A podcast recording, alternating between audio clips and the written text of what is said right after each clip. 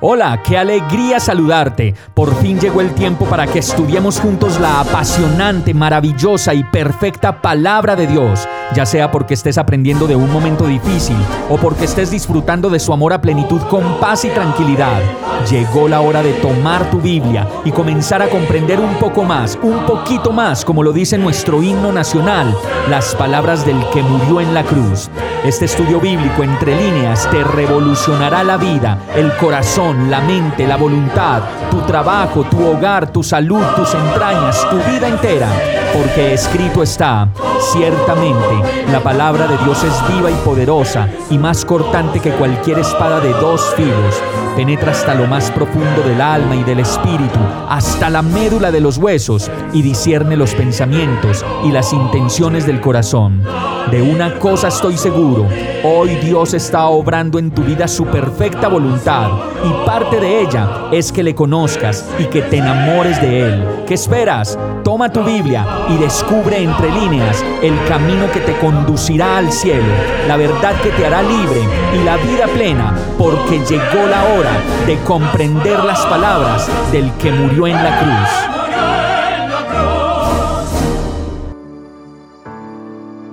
Y qué dicha es que podamos disponer nuestros oídos para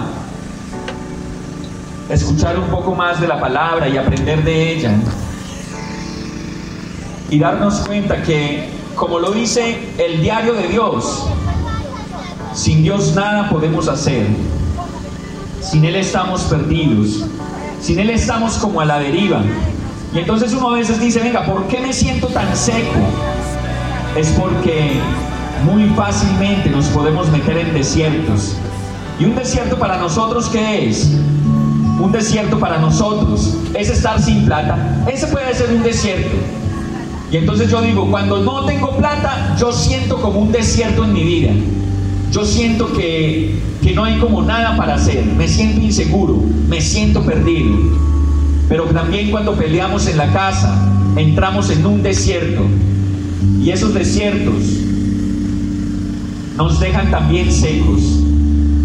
Por eso la palabra siempre nos va a traer respuestas respuestas cada vez, cada vez más directas, respuestas cada vez sin dar rodeos, sin dar vueltas. Dios siempre nos va a traer una afirmación. Dios siempre nos va a mostrar el camino, porque Dios es el camino. Dios siempre nos va a mostrar la verdad porque Él es la verdad. Pero sobre todo, Dios siempre nos va a dar vida porque Dios es vida. Y entonces muchas veces estamos diciendo, ay, yo me quiero como morir. Ahí no está Dios, porque Dios es vida. A veces decimos también, ay, a mí nadie me quiere. Y eso es una mentira. Yo soy un desastre. Y eso es una mentira. Porque la verdad de la palabra de Dios es que dice, tú eres mi hijo amado. Yo te formé en el vientre de tu madre. Tus cabellos, tu cuerpo, tus huesos no me han sido extraños. Yo te conozco, yo sé tu nombre, yo sé cuánto mides. Todas esas cosas las sabe Dios de nosotros.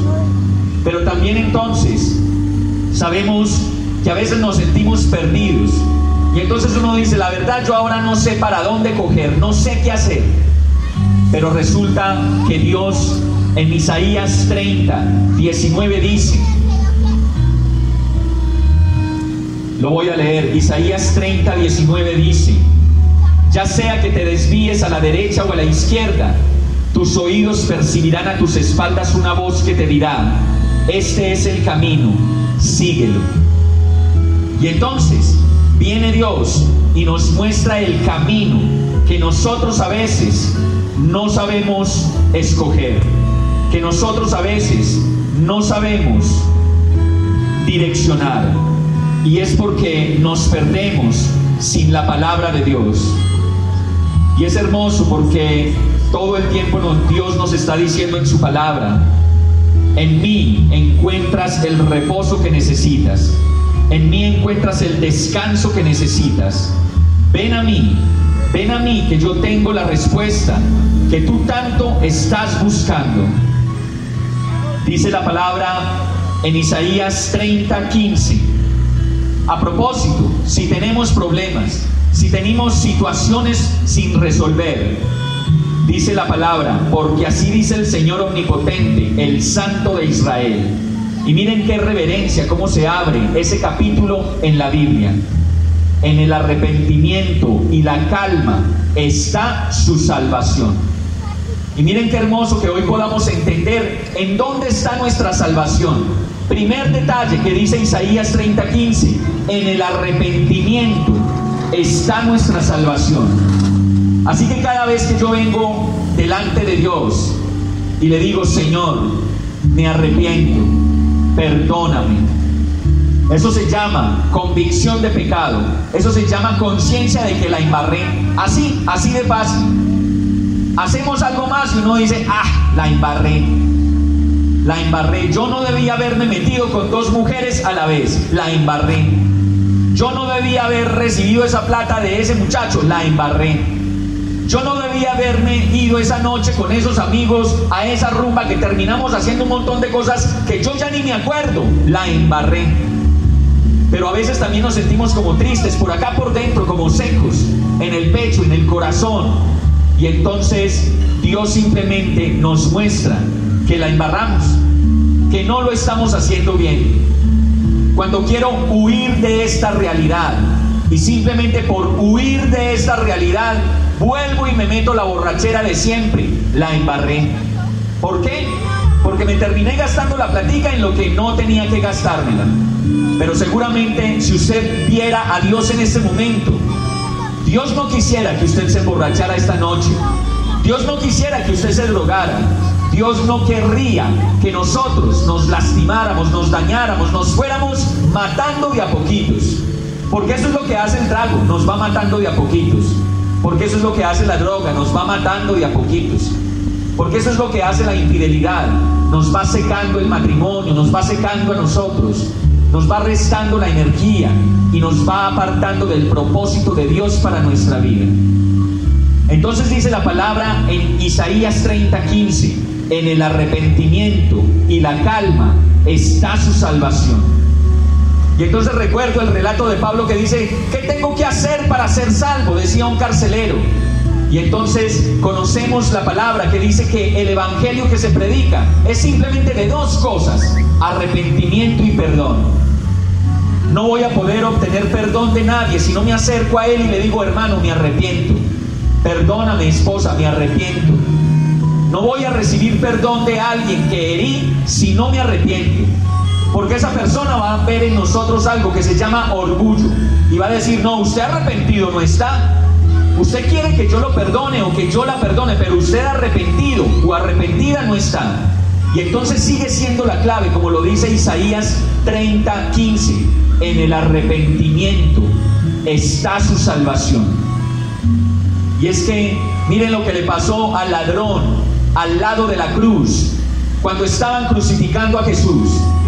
Mientras que uno de ellos simplemente le decía, pues si usted es el Mesías, sálvese solo. El otro simplemente le dijo, no tienes compasión de ese hombre que no ha hecho nada. Nosotros que sí tenemos por qué pagar, estamos pagando el precio justo de que nos crucifiquen, pero este hombre no ha hecho nada. E inmediatamente le dice a Jesús, Señor, acuérdate de mí cuando estés en tu reino. Y entonces, ¿qué hubo en ese ladrón? Arrepentimiento. Qué dicha que nosotros, así fuera en el último momento, y, y, por qué dejarlo para el último momento? Simplemente le dijéramos al Señor, Señor, yo me arrepiento. Yo la verdad he hecho muchas cosas que no te agradan a ti.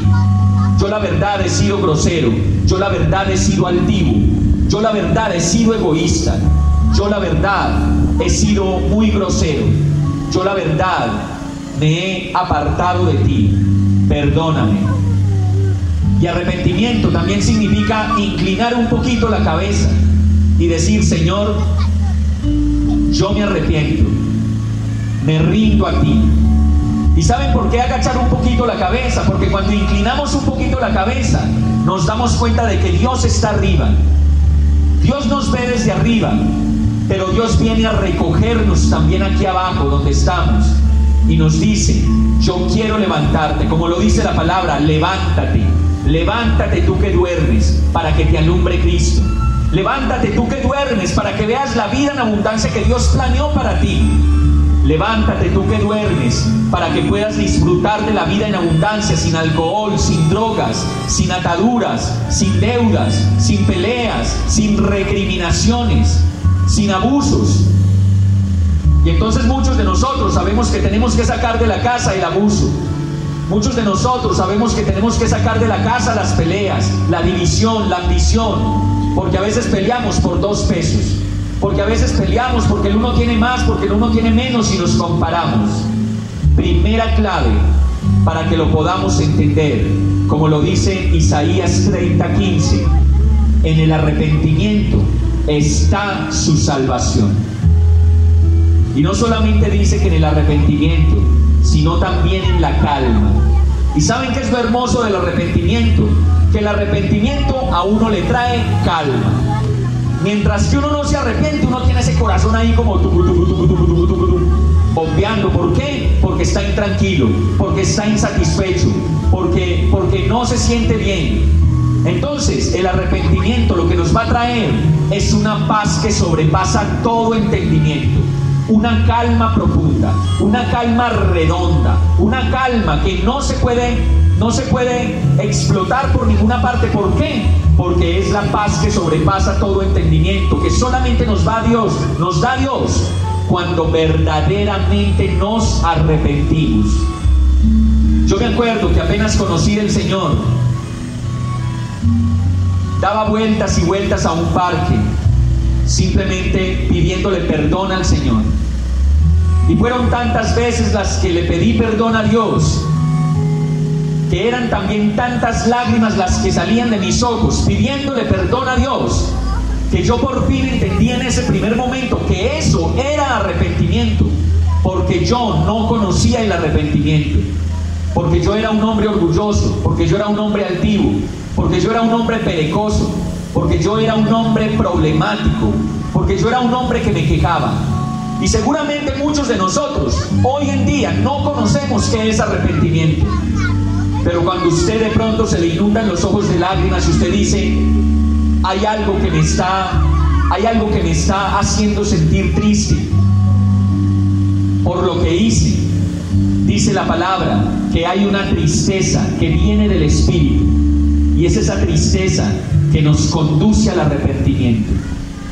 Y es hermoso, porque si sentimos tristeza que nos conduce al arrepentimiento, el arrepentimiento y las lágrimas y el pedir perdón finalmente significa vida y vida en abundancia. Finalmente significa recuperar el camino que habíamos perdido. Finalmente significa volver a la casa. Finalmente significa volver al Padre. Finalmente significa reconciliarme de nuevo con Dios. Y como lo decíamos ahorita, si me reconcilio con Dios, ya me puedo reconciliar fácilmente con mi esposa, con mis hijos, con mi vida, con mi trabajo, con mis rutinas, con esa vida hermosa que Dios nos ha dado. Y es que yo sé que cada uno de nosotros podría decir, si en mi casa no hubiera tanto licor, tanto trago y tantas peleas, esto sería un paraíso, esto sería hermoso. ¿Cuánto nos amaríamos?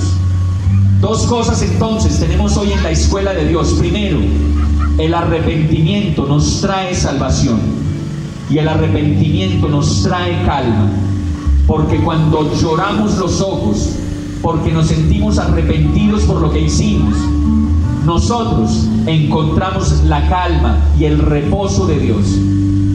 Esos son los regalos que no tienen precio, que Dios nos los da simplemente si le buscamos, simplemente si le pedimos auxilio, simplemente si le decimos, Señor, yo no puedo solo, ayúdame. Simplemente si hacemos eso, Dios viene y Dios nos llena y Dios nos da una nueva oportunidad. Sigue diciendo Isaías 30:15, en la serenidad y la confianza está su fuerza. Primera cosa que queda claro, que en el arrepentimiento y la calma está nuestra salvación. Así que si usted quiere ser salvo el día de hoy y tener tranquilidad y la paz de Dios, simplemente es, Señor, me arrepiento dame la calma que necesito para seguir mi vida de aquí para adelante. Pero sigue diciendo el verso, en la serenidad y la confianza está su fuerza. Pero ustedes, dice el verso, no lo quieren reconocer. Y miren cómo es de directa la palabra de Dios. Nos está diciendo, en la serenidad y la confianza está su fuerza, pero ustedes no lo quieren reconocer. Y es que a veces el orgullo de nosotros llega tanto que no queremos reconocer que necesitamos serenidad. A veces el orgullo de nosotros llega tanto que no queremos reconocer que necesitamos confianza. Pero no confianza en mí mismo. ¿Por qué? Porque esa confianza que yo tengo en mí mismo me vuelve arrogante. La confianza que tengo yo en mí mismo me vuelve orgulloso. La confianza depositada en mí mismo me aparta de Dios. Pero la confianza depositada en Dios me acerca a Él. La confianza depositada en Dios me envuelve por completo en sus brazos, como lo dice el Salmo 139. Tu protección me envuelve por completo. La confianza y la seguridad y la serenidad en Dios me vuelve humilde. La serenidad y la confianza en Dios me permite depender de Él y no depender de mí mismo. La confianza depositada en Dios me permite bajar las armas no pelear tanto, no humillar tanto, no criticar tanto, no quejarme tanto, no sentirme tanto, tanto, tanto más que los demás, sino al mismo nivel. Y miramos a Dios y le podemos decir, Señor, aquí estoy yo, soy un pecador, perdóname, me arrepiento, te necesito, ven a mi vida. Yo ya no quiero más confianza en mí, porque sé que eso es una trampa de doble filo Sé que eso es una trampa mortal para mí. Y yo sé que muchas personas que puedan trabajar aquí alrededor, o muchas mamás, muchos papás, pueden decir, a seguridad no mató confianza. Eso es como un dicho que hay por ahí en la calle. Seguridad mató a confianza. Y es porque cuando tenemos seguridad y confianza en nosotros mismos, eso nos puede llevar directamente a apartarnos de Dios, a tratar mal a la gente de la casa, y a ser las personas que Dios no diseñó para que fuéramos. Sigue diciendo el verso de Isaías 30, 16. Se resisten y dicen, huiremos a caballo. Por eso así tendrán que huir. Dicen, cabalgaremos sobre caballos veloces. Por eso, veloces serán sus perseguidores.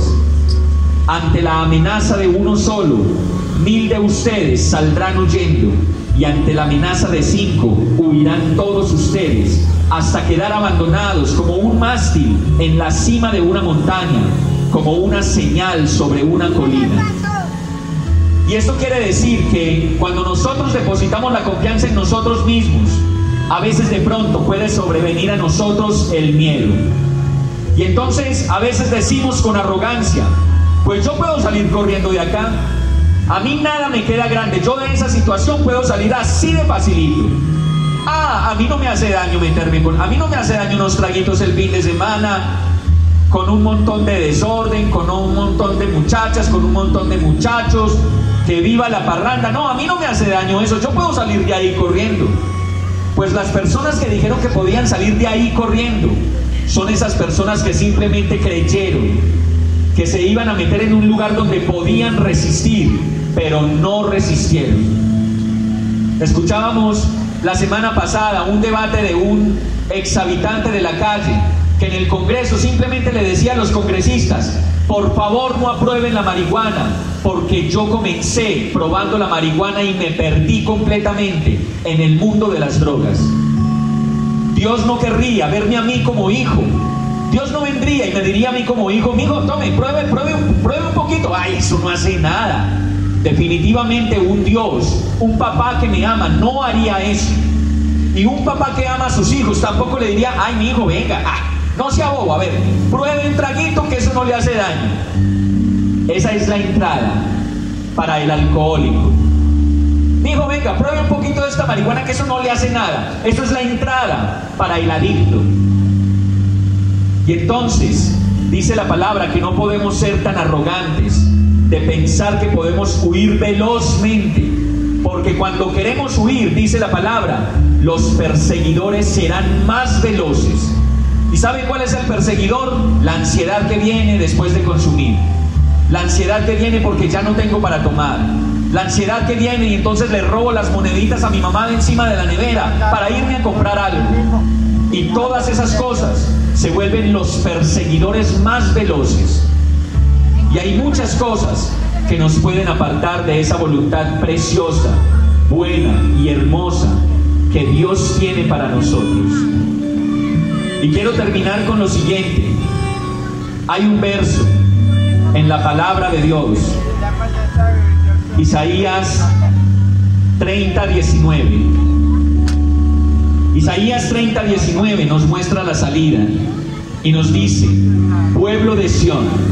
Y ahí cuando dice pueblo de Sión podríamos decir pueblo de Manizales, pueblo de Colombia, que habitas en Jerusalén. Ya no llorarás más. Y entonces miren la clave, para ya no llorar más, para ya no sufrir más. Dice el verso, el Dios de piedad se apiadará de ti cuando clames pidiendo ayuda. Y miren qué hermoso. Dice, el Dios de piedad se apiadará de ti cuando clames pidiendo ayuda. Y es que a veces necesitamos rogarle a Dios, pedir ayuda. Porque muchos estamos lejos, porque muchos estamos apartados, porque muchos estamos en problemas de infidelidad, de drogas, de borracheras, de peleas, de deudas, de conflictos, de peleas, de rumores, de chismes. Y no podemos salir de ahí, pero dice la palabra que la manera para salir de ahí es cuando clames pidiendo ayuda. Ya llevamos cuatro punticos. Primero, en el arrepentimiento y la calma está su salvación. Segundo, en la serenidad y la confianza está su fuerza. Tercero, no te confíes, no te confíes, no abras puertas, no abras puertas al alcohol, no abras puertas a las dudas, no abras puertas a los chismes, a la murmuración, a los mensajes sugestivos por celular de mujeres o de hombres que nos quieran seducir y dañarnos la casa. No hagas caso a esas cosas, porque serán más veloces tus perseguidores si los dejas entrar. Y cuarta cosa, el Señor se apiadará de ti cuando clames pidiendo ayuda. Y la respuesta es, tan pronto como te oiga, te responderá. Y es hermoso porque hoy podemos reconocer y tener conciencia de que Dios siempre nos escucha. No tenemos un Dios sordo, tenemos un Dios que escucha. No tenemos un Dios que no nos conoce, tenemos un Dios que nos conoce como a la palma de su mano. Por eso el Salmo 139.1 dice, Señor, tú me examinas, tú me conoces, sabes cuándo me siento y cuándo me levanto. Aún a la distancia me lees el pensamiento. Conocimiento tan maravilloso rebasa con mi comprensión. Tu protección me envuelve por completo. ¿A dónde podría alejarme de tu espíritu? ¿A dónde podría huir de tu presencia? Si subiera al cielo, allí estás tú. Y con eso comenzamos. Si tendiera mi lecho en el fondo del abismo, también estás allí. Entonces, qué dicha que esta tarde en la escuela de Dios hubiéramos podido aprender un poquito más de cómo salir de nuestra debilidad. Un poquito más de cómo vivir la vida alegre y no una vida llena de culpa un poquito más para reconocer que tenemos un Dios que, que solamente quiere que nosotros vengamos a Él, nos acerquemos con arrepentimiento, con ese arrepentimiento, con esa tristeza que produce arrepentimiento, que está llena del Espíritu Santo y que solo nos conduce a pedir perdón. Qué dicha que hoy podamos simplemente inclinar un poco la cabeza con reverencia ante Dios y decirle, Señor, yo no soy perfecto, tú me conoces. Señor, tú sabes cuánto me he equivocado y a ti no te puedo esconder nada. Yo quiero que hoy limpies mi vida. Yo quiero que hoy sanes mi vida. Yo vengo a ti con arrepentimiento, buscando la calma. Yo vengo a ti con arrepentimiento, buscando tu perdón. Hoy vengo a ti pidiéndote, Señor, como lo dice tu palabra, que me des serenidad, que me des la confianza, porque como lo dice tu palabra, en la serenidad y la confianza está, está, la, está la fuerza. Yo quiero, Señor, dejar de ser un hombre terco. Yo quiero dejar de ser un hombre obstinado. Yo quiero dejar de ser un hombre que pelea. quiero que vengas a mi vida. Yo quiero que llenes mi casa de ti. Quiero ser un hombre más orgulloso. Yo ya no quiero abrir puertas. Puertas de crueldad para mis hijos. Que nunca más, Señor, yo le ofrezca un trago a uno de mis hijos. Porque sé que eso es condenación para él. Que nunca más, Señor, yo le pueda acolitar a mis hijos. Vaya, hijo, tranquilo, hágale que para esto es la vida, para que disfrute. No, porque eso va a comenzar en él una cadena de infidelidad una cadena y, una, y un desierto del cual no va a poder salir fácilmente. Y entonces los papás podríamos comenzar a orar aquí en este momento y decirle al Señor, Señor, yo me arrepiento, yo vengo a ti, yo necesito tu calma, yo necesito tu firmeza, yo necesito tu fuerza. Enséñame a ser buen papá, enséñame a tener palabras adecuadas para criar, para formar a mis hijos. Enséñame a tener palabras de aprobación. Enséñame a brillar tu luz en mi casa. Señor, enséñame cómo tengo que ser la figura de papá en mi casa. Porque esa figura de papá que yo quiero es una que se parezca a ti. Señor, hoy vengo a ti y me presento delante de ti. Me arrepiento. Te pido que me perdones. Llena mi vida, cambia mi vida y haz de mí la persona que tú quieres que yo sea. Hoy tengo el sueño